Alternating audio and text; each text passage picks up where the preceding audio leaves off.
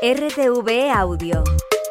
Descarga la nueva app y disfruta de los programas de RNE y nuestros podcasts originales.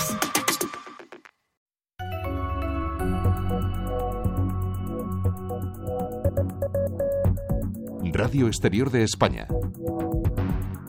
English Language Service. Greetings from Madrid and welcome to the English language broadcast of Spanish National Radio, where we bring Spain to you through our shortwave broadcasts. Amy Egan speaking alongside my colleague Marilyn Quintana. What do we have today, Marilyn? As you all probably know, 2024 is a special year as it has one extra day, the 29th of February. In Spanish, we have a saying that goes año bisiesto, año siniestro, that is leap year, sinister year.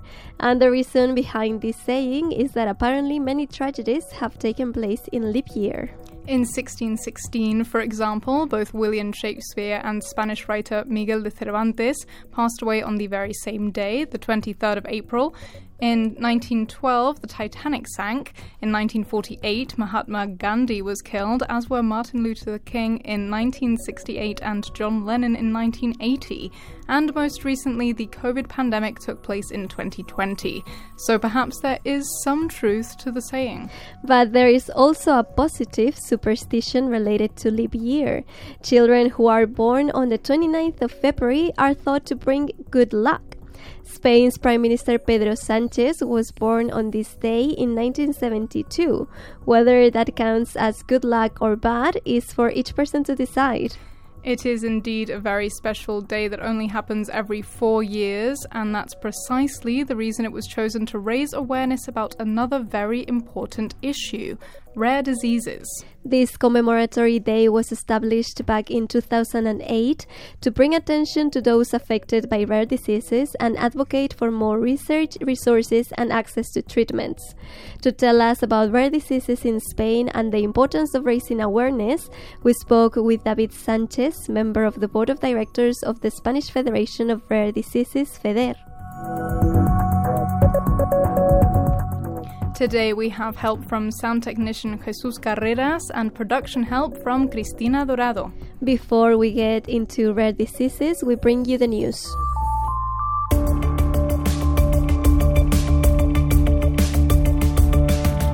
Former Transport Minister Jose Luis Ábalos refused to resign as a lawmaker on Tuesday, ignoring calls from the Socialist Party in wake of accusations of corruption directed at his assistant. The former minister's assistant, Koldo Garcia, allegedly took bribes to facilitate mass contracts during the COVID pandemic when Mr. Ábalos was acting as transport minister.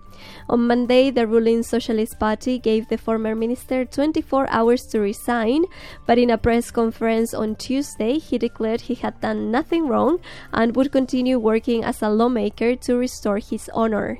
Les quiero anunciar que ante la necesidad de defenderme y restituir mi honor como diputado y como persona, Mr. Ábalos announced that he was leaving the Socialist Party to become part of a bloc known as the Mixed Group, a group that includes four lawmakers from the left wing Podemos party, which fell out with the Socialist Junior Coalition partner Sumar.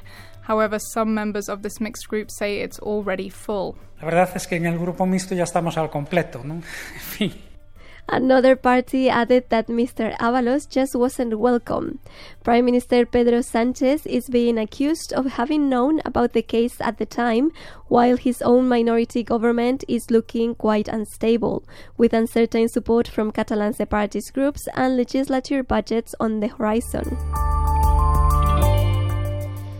After the fire that set a Valencian residential building ablaze last week, families of the victims of the 2017 London Grenfell fire visited the Spanish town to show their sympathies and solidarity. Ten people died in the Valencian fire that began last Thursday, and over 150 people were left without a home.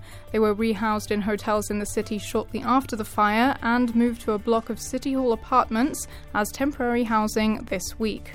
We are from London, from the Grenfell Tower fire. Representatives of the Grenfell Next of Kin Association, which brings together relatives of victims of the Grenfell Tower fire and those affected by the Torre dei Moro fire, visited the rehoused families in Valencia.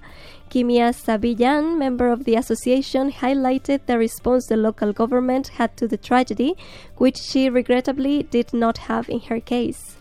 Mirko Berti, one of those affected by the fire in the Torre dei Moro in Milan, took the occasion of the visit to Valencia to ask the European Union to act and allow a test on the materials of the facade, as well as a law for prevention of fires in residential buildings. The cause of the fire in the Valencian building are still being investigated. On Tuesday, the Spanish government presented their latest measure toward the Ley de Vivienda, their housing law, an index of reference pricing that will regulate rent. David Lucas, Secretary for State Housing. Se pretende establecer un control de los alquileres, pero también la bajada de los mismos allá donde se produzcan movimientos especulativos. We hope to control rent prices and also lower prices that can be considered too high. This measure will come into effect on March 13th, but only in the northeastern region of Catalonia. Enrique Aragonés, spokesperson for the region's tenants union, Durante estas semanas sabemos que las inmobiliarias y los arrendadores intentarán colar subidas de alquiler. No hay necesidad de firmar contratos nuevos antes de que entre esta regulación. There will be no need to sign new contracts before this regulation enters, he says. The cap on prices will affect areas decreed as stress areas by the regional government and only to new rentals and when the landlord is a large property owner. This means if a landlord has more than 10 homes or 5 in the same stressed area. In these cases, the maximum rental price may not exceed the new index. In Spain, being on hold for hours when you call a customer service line will soon become a thing of the past. The wait is no longer allowed to be of over three minutes thanks to a new law approved this week. And on the other end of the phone, it won't just be robots talking, there will also be more human beings to assist customers. In addition, the time frame for resolving customer complaints has been reduced. Enrique Garcia, spokesperson for the OCU, the Consumers and Users Organization. Today, the legal limit is of 30 days. With this new law, it will be 15. Could it have been 10? Yes. Hoy el plazo legal de respuesta es de 30 días, de los tiempos de decimonónicos casi. La ley eh, se queda en 15 días, ¿podría haber sido 10 perfectamente? Sí. That's on the new law of customer service. In the agrarian sector, farmers' protests continue in different areas of Spain, and a meeting between the Minister for Agriculture and the main farmers' associations took place on Wednesday. In this meeting, according to the Minister, Luis Planas, important progress was made, but there's still a long way to go. Creo que en el día de hoy se han producido avances importantes, pero aún nos queda un trecho por concluir. A new meeting was called for next week. Meanwhile, in the region of Catalonia, farmers and are demanding a meeting with the Climate Action Minister David Mascort.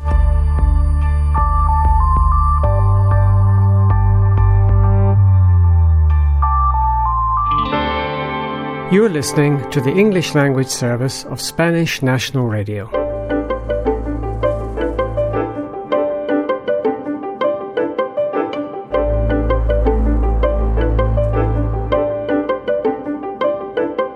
The 29th of February is Rare Disease Day, a date that was established in 2008 by the European Organization for Rare Diseases.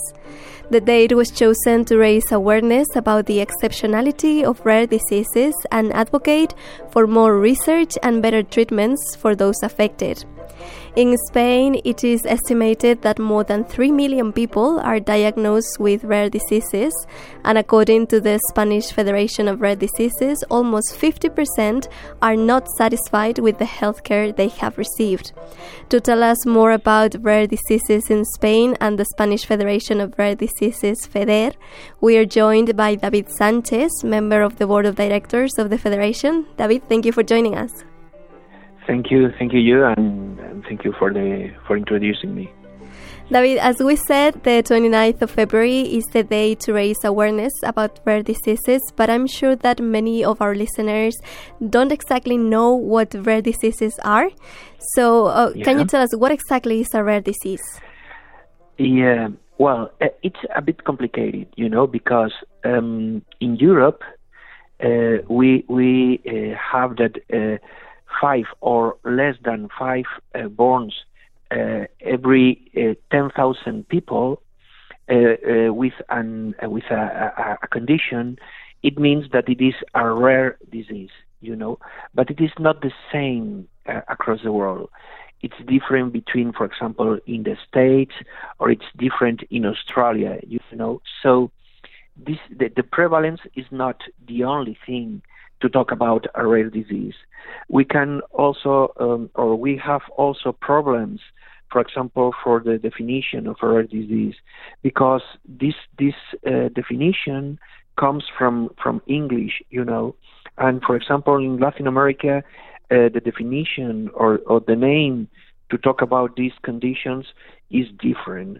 So it's a bit complex, but um, here in Spain and uh, as a part of the European Union, uh, we talk about that uh, a rare disease is uh, one who affects to five or less than five uh, borns uh, for 10,000 people. Mm-hmm. So, well, correct me if I'm wrong, but currently there are more than 6,000 rare diseases cataloged in Spain, right? Yeah, yeah. There are. It, it is a number that that uh, it it uh, it changes, uh, you know, because uh, research uh, goes on, and and every year we we we know new uh, conditions. So at the moment, Orphanet says that there are six thousand three hundred and thirteen um, rare diseases, but we also have to take in account people who has some symptoms, but they are not diagnosed. So uh, uh, people living without a diagnosis is always under our umbrella, under in uh, the, the, the, the, work of FEDER and the European uh, Alliance Eurordis. So uh, we have to take in account these people because they have the same problems that uh, people living with with a rare condition but they do not have a name for her, for for each condition. So uh, problems are uh, bigger and bigger, you know, and mm-hmm. and uh, it's it's something uh, really disappointing because uh, we know that uh, at least the half of people diagnosis of of um, rare disease in Spain um, takes more than six years to have this diagnosis. Wow. So it is a real problem, you know. Mm-hmm. So are these? Why are these diseases so difficult to diagnose? Is it a general lack of awareness from the doctors, the patients?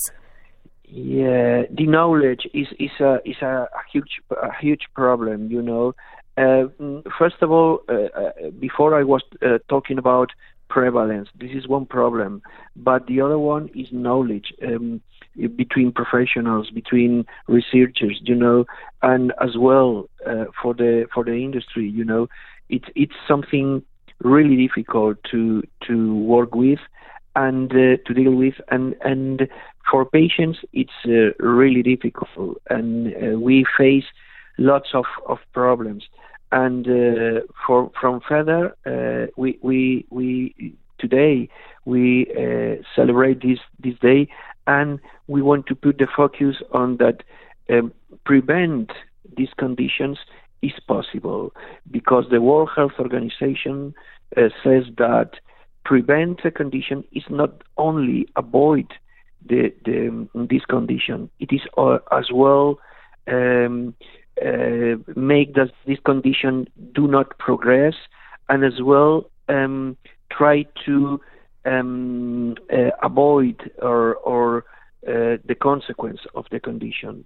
So for us, this is something really important.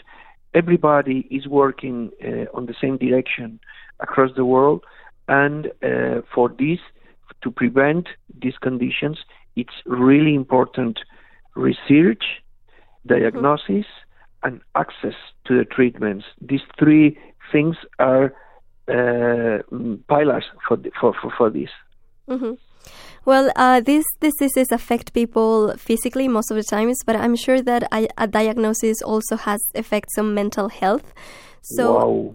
what are the effects that a diagnosis could have psychological, psychologically, and how can patients deal with that? Yeah, you know, um, as you well well said, uh, the impact, the psychological impact, is uh, as well uh, really important. Anytime someone uh, knows that uh, lives with a with a rare uh, disease, um, it is not expected. So there is a, a, an impact, a psychological impact, just at the moment the people know that they have this condition but it is not not only that because you know all or, or most of of these conditions are degenerative and uh, uh, they are genetic you know and they appears when when when you born. So this degeneration makes that people affected uh, has usually have usually uh, psychological problems because the, the, the the progress of the condition makes them uh, feel uh, really bad and makes them the, feel that the disability progress. So it's it's uh, really important to have this in count and make that uh, administrations or uh, everybody involved, all the stakeholders, help us to give, to provide uh, these services to the people with these problems because apart from having uh, uh, a problem, uh, a condition, a rare disease condition, they also have this psychological impact. And the European Union last year uh, mm, did a plan for mental health, and now uh, people living with rare disease, we want a, new plan in the in the next uh, Parliament, European Parliament. We want that uh, to work with with a European plan action plan on rare diseases.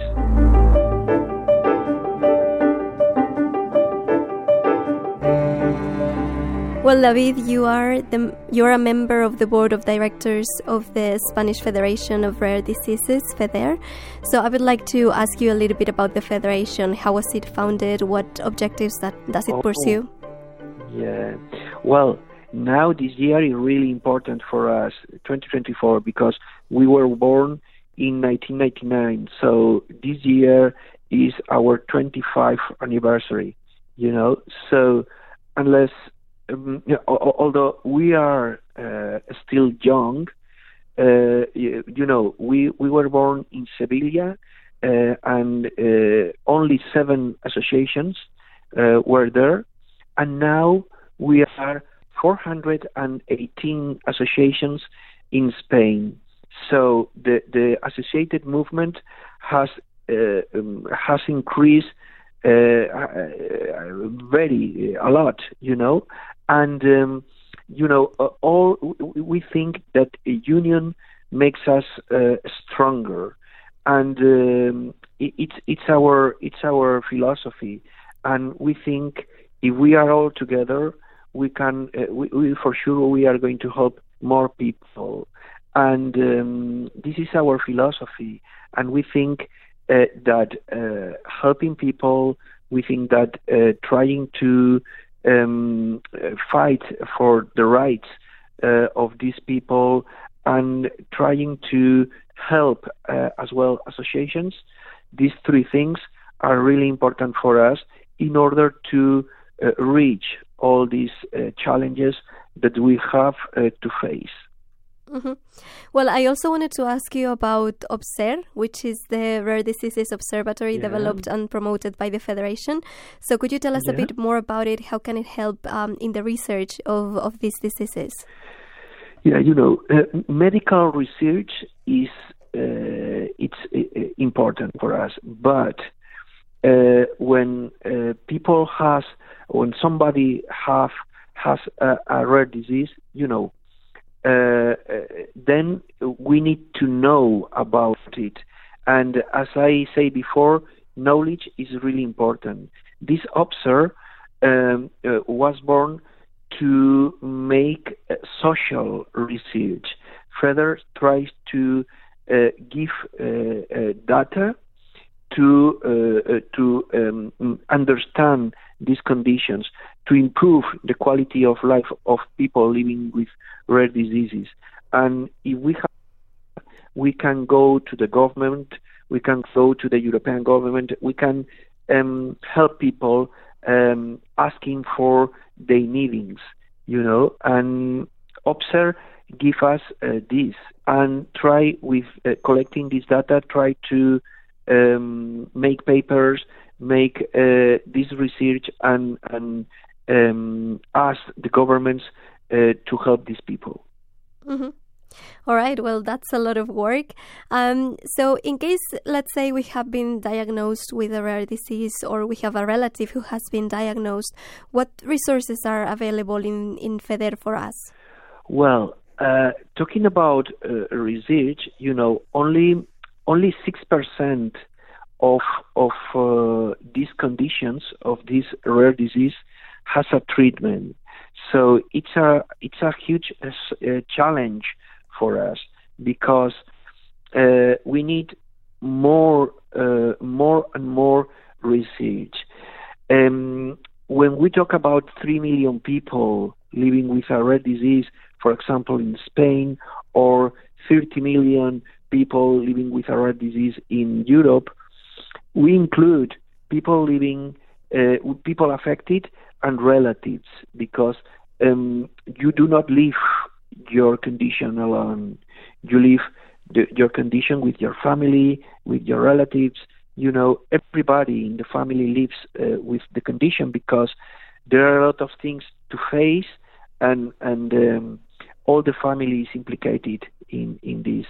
So um, we need to to encourage um, researchers to work in in in rare diseases. It's uh, really important for us. We need to invest as a country more money in in rare diseases research. We need to encourage the the private sector uh, to um, invest money in research, and um, because this research is going to help rare diseases, but it's also is also going to uh, help uh, general uh, conditions. So um, there is uh, there are a lot of people implicated in in these conditions, and today we only we, we would like to um, say uh, the society that uh, we live with rare diseases not only today, 30, uh, 306 and 65 days more during this year. So uh, it's important to think about it not only today, uh, as well all the days during the year. Mm-hmm. Well, David, you mentioned that it's uh, the involvement from the public sector is very, very important, and I wanted to ask you something that happened recently about the the ELA law in Spanish, in English, the yeah. amyotrophic lateral sclerosis or ALS. Yeah. Um, that is one of the yeah. diseases catalogued as rare, and a new proposal to guarantee the right uh, the rights of those affected by this illness was taken into consideration by Congress back in 2022, but it came into a halt and there's been a delay of almost two years in the processing of this law. Last week, the law made headlines again as the National Committee of ALS Entities organized a meeting in Congress that only five congressmen and women attended.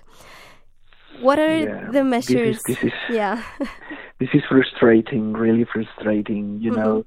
But not only for ELA, it's it's it's frustrating for all of us because, uh, as I say before, um, you know, these conditions, all six, more than 6,000 conditions, we've got a lot of things in common, you know, um, the progression of the condition, the the genetic uh, uh, origin of the condition, and uh, it's frustrating for us uh, see uh, like uh, how um, only five uh, members of the parliament ca- came. You know, um, we need that um, all the parla- uh, the people in the parliament, all the people in the different in the in the 17 parliaments of uh, of uh, the regions of Spain and in Europe, we need to to we have to do a lot of awareness uh, in relation to red disease in order to change this. It's the only thing we can do, and um, today is an important day, but uh, we we have to work all the days during the year, and um, it's the only thing we can do. Try to um, tell our our uh, uh, the administration that we need uh, to improve our quality of life. We need more research. We need to accelerate the diagnosis of these conditions. We we need to have uh, an equal access to the treatments in all Spain and in, in Europe as well, you know. And uh, if we do that as a society, uh, for sure we are going to uh, we are going to, to be better, you know. Mm-hmm. We will hope that they realize that this is an urgent matter. Um, David Sanchez, member of the board of directors of the Spanish Federation of Rare Diseases, FEDER, thank you so much for joining us in the English language broadcast of Spanish National Radio. Oh, thank you, thank you, you, and it's it's been a pleasure, and thank you very much for inviting me.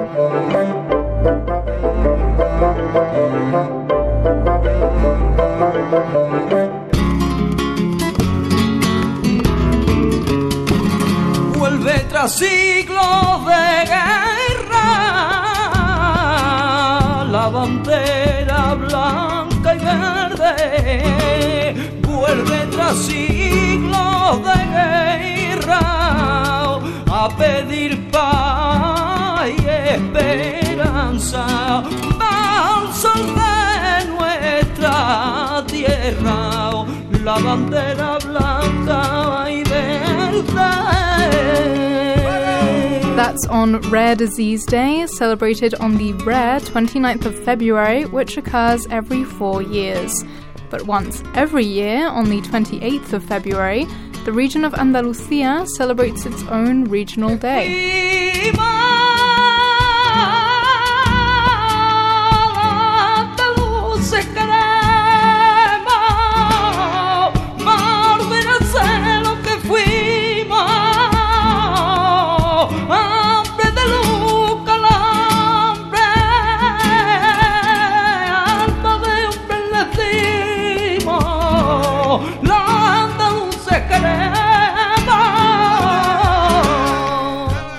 The sunny southern Spanish region is the birthplace of flamenco, but it's also home to the snowy mountain range of Sierra Nevada, the orange blossom fields of Seville, the Alhambra in Granada. On this year's Andalucía Day, flamenco artist Jose Mercé was awarded Honorary Citizen of Andalucía for his career in music.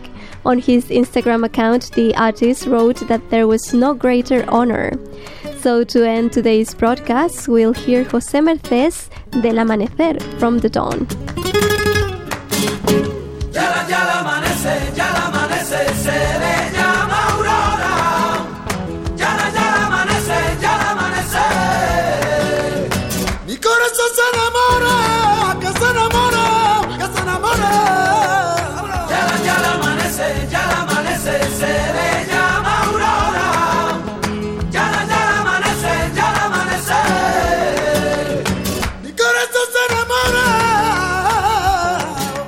You've been listening to the English language broadcast of Spanish National Radio with Amy Egan and Marilyn Quintana. Today we've had help from sound technician Jesus Carreras and production help from Cristina Dorado. We thank you for listening and hope you tune in for future broadcasts.